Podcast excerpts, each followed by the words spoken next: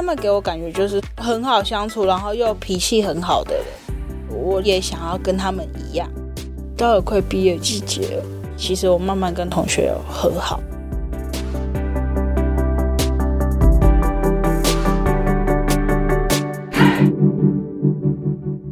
我是什么东西？这里好我，成就好我。我是善慈。我是什么东西？由 CCSA 中华育幼机构儿童关怀协会企划录制，邀请你看见施嘉尔的成长路。今天要来跟我们分享的施嘉儿，他的家是一群又一群不同，但都很乐意照顾他、支持他的人。欢迎小柔。Hello，我是小柔，然后现在是二十一岁，现在做 seven 超商。一直都是做服务业的工作。对，你喜欢服务客人吗？对，蛮喜欢跟人家互动。很多人都说台湾便利商店店员是万能的，你觉得呢？我也觉得真是万能的。处理那一件事，又可以再处理另外一件事情。要来聊聊小柔，从有记忆开始，你就住在育幼院里面。嗯，小时候住在育幼院的生活大概是怎么样的？很多人生活在一起，然后就每天一起走路上学，一起下课就一起回家，回到幼儿园，大家会安排轮流煮饭之类的，大家在一个屋檐底下吃饭。可是那时候环境不是很好，灯底下都是很多虫都在飞。卫生环境的部分，可能因为在一楼。对，你多小就要开始煮饭？国小三年级了。都有人在教，有时候到隔壁的公园玩耍，可能男生打球，我们女生可能自己在那边玩耍。小时候大家一起生活，会不会有一种革命情感啊？会啊，因为生活在一起，然后离开之后，就曾经有很想找回以前在幼儿园一起玩的小孩朋友那些，可是就是找也找不到，可是最后还是有出现了一个。从小看我到现在的一个跟你一起长大的男生，对。那个时候你会问育幼院的老师关于你的生父生母的事情吗？不会，完全不好奇。不会好奇。住到小学四年级的时候，有一个转折发生了。对啊，我就多了一个亲人，姑姑，她是透过社工那边了解到说，我现在人在育幼院。然后她想把我接回来，不想让我在育幼院孤单一个人。他还想让我知道我还有亲戚家人。后来就接回去，然后因为那时候我还属于很叛逆的时候，姑姑他们跟我讲话都不想听，跟我讲任何一句礼貌，或者是跟我讲任何一句规矩，我都不想听。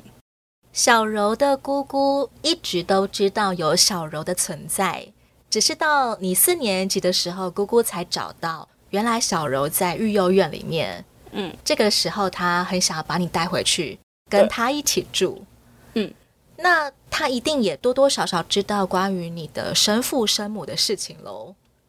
对啊，他都知道。我是听说我妈生下我跑掉了，我就没看过我妈。后来我爸有再娶一个妈妈，吵架离婚，第二个妈妈决定那就把我送到育幼院。姑姑都会跟我说：“等你再大一点的时候，我再来跟你讲。”听说过我被接回来的时候，为什么爸爸都没来看过我？就因为爸爸曾经有跟阿公吵架，一吵就是二十年都没见面，二十年没有回家。对啊，我曾经在楼梯间听到妈妈跟爸爸说：“我生下来是个错误”，就躲在楼梯间哭。你能够听得懂，而且你记得，代表你其实应该有三四岁了吗？差不多有了。我曾经有想过说，你干脆就不要生下我就好了。听到这段话真的是很伤心。对啊，在一个没有人能够养小柔的状况之下，把你送到育幼院的。对啊，前前后后你在育幼院大概住了五年。我是没数过，可是我知道我住到四年级。这五年里面，你觉得育幼院带给你最重要的部分是什么？有教我们照顾自己，这是我在育幼院有学到的。遇到的事情该如何去解决？前面开头讲到煮饭的话，就是有人教，也慢慢会了。洗衣服也是哥哥姐姐教，包括怎么样折棉被吗？对啊，也要学。这应该也为你后来的生活奠定了蛮好的一个基础。对啊，四年级的时候，忽然出现了一个陌生的姑姑，要来把小柔带回她家住，但。你一直以来的记忆都是这个育幼院，你从来没有看过这个姑姑。当时候要被带走的时候，你有没有很抗拒啊？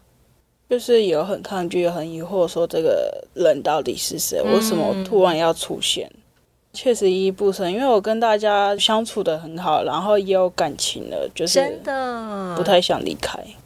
你来到的姑姑家，家里有哪些成员？就是姑姑、姑丈，然后两个表弟，你就变成了这个家里面最大的姐姐。对，然后后来是姑姑有带我去看阿公跟阿妈，你才认识原来你还有这些亲戚。对，那时候姑姑把我从幼儿园先接回来，接回来她是有带我出去逛街啊，然后买东西之类的。后来是把我接到阿公家，并不是在姑姑家，由阿公阿妈来照顾你。对，姑姑那时候有家庭了，所以才会请阿公阿妈来照顾我。实际上住进来之后呢，有没有什么样子的冲击，跟你原本想象的不太一样？住进来，我以为我可以跟我阿公相处的很好，可是那时候我也属于叛逆，然后就每天跟我阿公吵架。你的叛逆是？他们说的话我都不想听啊，有时候念我，我都会回嘴回去，顶嘴回去啊，所以就是常常跟阿公吵架，然后阿公跟姑姑讲，阿姑姑就来阿公家，可能拿竹子打我之类的。为什么会一直想要唱反调啊？要我去跟一个从来没见过的家人聊天，一起互动，我没办法。而且他们还要管教你，他们会要求你，或者是规定你一些事情。对啊。立刻就有反弹了。你到底是谁？为什么命令我做这个做那个？对啊，你有曾经哭过吗？想念以前的同学、老师？有啊，我想回那个当初我生活的地方，我想再跟大家一起生活。认识了姑姑、姑丈、阿公、阿妈，有谁跟你关系比较熟吗？他们有把我当家人在一样对待，可能就是。阿妈做看护，有时候休假会回来。刚开始知道我回来的时候，他就常常在家陪我，可能带我去市场买菜啊，一起煮饭啊，然后包饺子啊之类等等的。就是阿妈感觉就是给我说，他把我当家人，真正可能在陪我、关心我的也只有阿妈。有谁是陪你一起玩的吗？没有，因为那时候也跟姑姑小孩不太熟，我也不敢跟他们玩在一起。学校的适应怎么样？刚开始很陌生，很害怕，可是后面慢慢不再害怕，然后也有同学来主动跟我聊天，关心我说我怎么会转学到这个学校，我也是稍微讲而已，没有全部讲。你的个性算是比较随遇而安吗？嗯，算是。在阿公阿妈家才住了一年之后，又被转换到了。新的家里面去住了，对，那是一个什么样子的原因？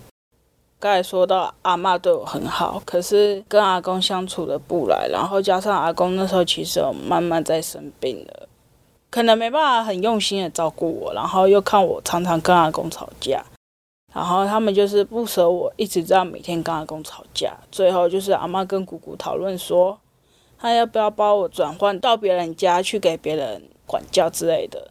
看得出来，他们其实很想给我一个家。你知道，他们很想要让你有一个完整的家，而不是一个机构。对，这也是为什么他们没有选择把小柔送回原本你住的那个育幼院里。对啊，其实那时候后来就没有想要争取回育幼院，因为其实后来到后面其实慢慢就有点忘掉了。你被送去了一个怎么样有家的感觉的地方？当听到说要把我送到寄养家庭的时候，确实有吓到。我想说，嗯，我怎么才来阿公家住了一年，我又要到新的环境了？既然这样，为什么又要把我从育幼院接回来？嗯，然后又要再让我到别人家去？他们有跟我解释说，想要让我到一个感觉像家，然后又有像妈妈一样在的地方。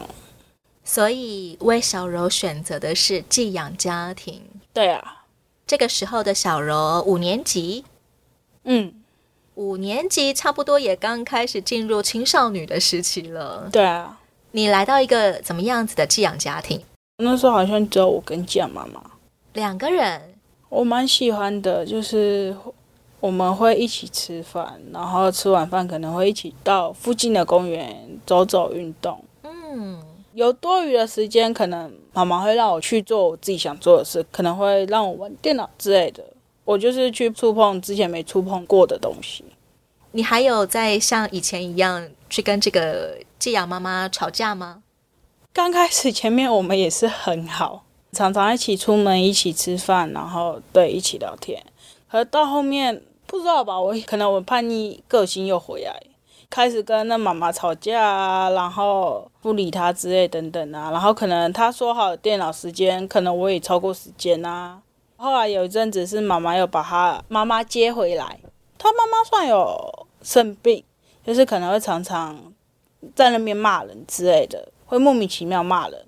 我也是刚开始跟那个阿妈很好，到后面我也是常常跟阿妈吵架，我也会吵到把他 从椅子赶下来。让他自己气到跳下来，是不是？对啊，因为有请看护啦，所以是还好。妈妈刚开始还可以忍受我，后面没办法，然后就是常常社工来家里。我印象中差不多五年级了，社工常常来，也会利用多余的时间教我功课。因为我从国小的时候可能功课就开始不好，因为没有人教，所以就不太好。又经过了两次转学，其实很难跟得上。嗯。对啊，社工陪我聊聊天，可是可能社工调动关系，所以我常常都来换社工。这些也是陌生人来来去去。对，虽然说这妈妈生气归生气，可是她会有很耐心的去教我，告诉我说不能这样子做啊，口气是感受是还 OK 的，不会到很凶。只要好好讲，小柔是可以听得进去的。对啊，后来可能又是因为我又是跟那阿妈的关系，然后妈妈怕我每天跟阿妈吵架，也怕我被阿妈欺负吧。因为其实我听说那阿妈有阿兹海默症，不如跟社工讨论，让我到另外一个寄养家庭去吧。这个时候是六年级了，还没，那时候五年级，连学期都还没结束。哇，这又是一个快速改变呢！你从四年级到五年级，飞快转过好几个地方。对啊，接下来就近的这个寄养家庭有顺利安顿下来吗？有啊，住到高一，就是那成员有爸爸、有妈妈，然后有他们自己的女儿。刚开始那时候，我有还没进到那妈妈家之前，那个嫁妈妈。有到中心来看过我，就是跟我一起玩耍，然后聊天之类等等的见面过。然后后来没多久，他就是来接我回去了。然后刚开始我觉得怎么又来到新的环境了？可是我看过环境，我觉得我应该会在这里很适应吧，因为真的有家感觉，因为有爸爸也多了一个聊天的伴。这也是你心目当中期待的样子吗？对啊，住进去之后，你还有像以前一样去叛逆什么事情吗？刚开始还是会，可是后面慢慢渐渐，我全部都改掉了。是因为那个家属于基督徒的家庭，那妈妈带我上了教会，接触上帝，然后自然而然我的脾气也收敛回来了。他们蛮有耐心的。你自己有意识到你有一些改变吗？是后来那妈妈跟我讲，我才知道的，好像是过了几个月吧。你其实改变的很快耶。对啊。你最喜欢这个家里面的什么部分？嗯，很多部分吧。假日大家有空，可能就是一起坐下来吃早餐、聊聊天啊，然后一起去教会啊，蛮喜欢大家一起坐下来聊天啊。聊聊天，对，好好认识小柔，也让小柔认识家里面每一个人。对啊，为什么你会形容去教会这件事情，让你不再像以前一样处处想要针锋相对啊？教会除了大人，也有蛮多跟我同年龄的小孩。虽然说我不知道他们在家的脾气是怎样，可是他们给我感觉就是说很好相处，然后又脾气很好的人。我也想要跟他们一样。其实是你自己选择改变的。对啊。后来第一天呢，妈妈带我去学校上课。那妈妈要跟老师讲话，原本叫我先进去班上，可是我跟妈妈说，我不要，因为我害怕我陌生。可是是老师叫我去班上，然后我就在班上。后来不知道妈妈跟老师讲了什么，老师也很关心我。后来下课时间是有一个女同学主动来跟我认识聊天，然后我们就变成很好的朋友。可是到没多久。应该是出于我自己的原因呐、所以才同学渐渐的开始可能又慢慢远离我、讨厌我之类的，开始霸凌我、欺负我之类的。我觉得应该是我跟他们讲话的态度，可能有时候他们在跟我讲话，可能就不想听之类的。可能有人来跟你聊天，然后你爱理不理的。对啊，老师看到这情形，也就跟我说：“你好好的跟同学相处，然后脾气那些真的要改掉。”不理同学部分，或者是回同学讲话的态度，回到家妈妈也会跟我说：“你的态度真的很重要。”可是我一直都是怪人家说：“啊，为什么要欺负我？我又没有怎样，你为什么要欺负我？”你会因此而觉得很难过吗？刚开始确实很难过，说：“啊，为什么都不理我，都不跟我讲话，不跟我玩了？”现在想起来，为什么大家不跟我玩，一定是出在于自己的身上。但是以前小时候你在育幼院里面跟同才相处不会有这个问题，对啊，现在却会有。我觉得可能就是因为环境一直在变吧，然后加上又要重新认识同学，真的没办法再去用原本在幼院的个性那样子去跟大家相处。其实是因为你精神压力到了一个极限了，对啊，没有多余的精力再去跟大家你好我好大家好了，对啊。幸好你在这个第二个寄养家庭里面一直住到了高一，对啊。刚开始我国一是读寄养妈妈家里附近的学校，我就一样一如往常的去学校跟大家一起生活聊天啊。刚开始我跟同学也相处还不错，可是到后来我也觉得可能又像我在国小一样态度有问题，讲话态度我也不是很好，加上那时候同学可能觉得说我不爱洗澡之类的，然后身上没说很臭，我就心想我有洗澡，然后你觉得说我没洗澡。国中生的小柔应该是会洗澡的啊，对，我就是会啊。同学就认为说没有。你曾经跟他们吵架过吗？吵架过。最夸张的事就是跟同学吵架到同学直接翻我桌子，然后我就跟他吵起来，然后后来也被老师叫到办公室写字数表。字数表，对，解释为什么我们刚刚起冲突。嗯，然后后来我就被叫到教官室，教官也跟我说，我的态度、我的脾气真的就是要改。不然就没有人很想跟我靠近，跟我玩。你的这种硬脾气一直持续到你几年级的时候？应该是到我高中。妈妈后来得知说我在学校跟同学不好，想到另外一个想法，说看要不要让我到其他学校去，换一个新环境，帮助你再重新开始。对，妈妈跟社工讨论，帮我找到一间住校的学校。就是那学校都会办一个讲座，就是让即将要进来读的人，或者是转学过来的学生办一个讲座，说一下学校有什么东西之类的。嗯嗯嗯。然后后来我就去听，觉得嗯蛮不错的。只要你那学期都没有请假过，或者是都没有辍学，有奖学金，一个学期差不多两千块，学校会帮忙存着啊，你毕业了学校就会给你了。我也就选择说，那就好，那就读吧。想说应该会在那里读到毕业，就去读了。转到一个新的班级，开始跟同学聊天。然后几个月之后又不好，是因为同学开始帮我取绰号。刚开始我以为是开玩笑，可是后来就一直听到这个绰号一直在我耳里。同学叫河马，连老师也跟着叫，我就想奇怪，嗯，怎么连老师也跟着我一起叫我？他们以为你是可以接受这个绰号的。对，其实他们并不是恶意嘲笑你。对，可是我就是会想成说他们在恶意嘲笑我。表面上你又刚开始是先忍着没有发作的。对。到后面真的忍不下去，我就开始发作，跟同学吵架。我说不要帮我取这个绰号，可是同学就很白目的继续讲，跟同学吵架，然后关系又到很不好。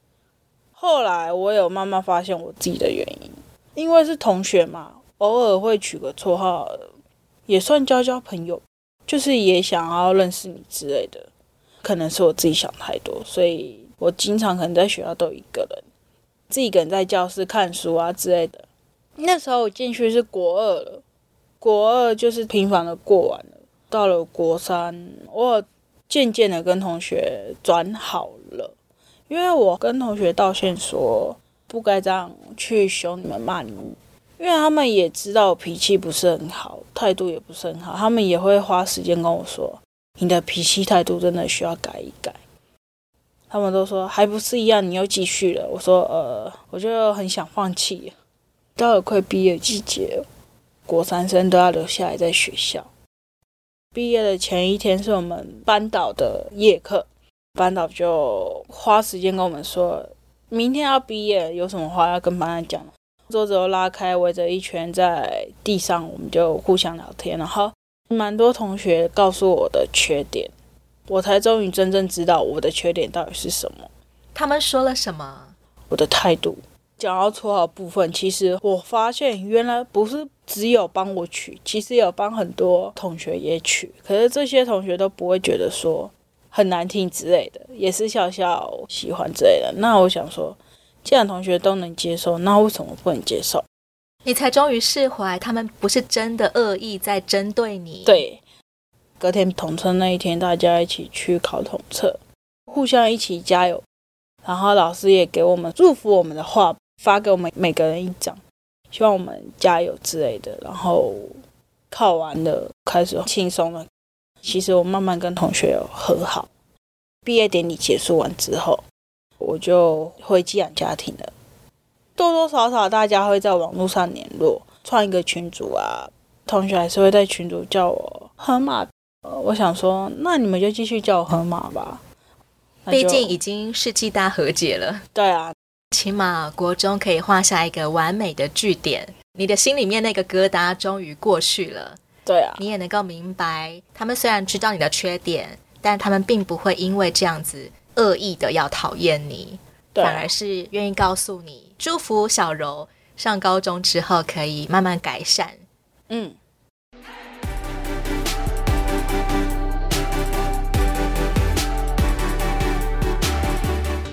小柔的照顾者一换再换，或许是因为满腔焦虑无处安放，他很难好好跟人相处。但当国中同学指出了他的缺点，他听进去了，他开始努力。下一回我们再听听小柔高中后的生活，他遭遇了新的难题，也出现新的贵人，充满耐心帮助他。欢迎你继续锁定我是什么东西。也邀请你上到 CCSA 中华育幼机构儿童关怀协会的网站，以各种方式关注支持施加儿，有窝有梦，疗伤，举起不一样的人生。我是善慈，这里好窝，成就好我。我们下回再见喽。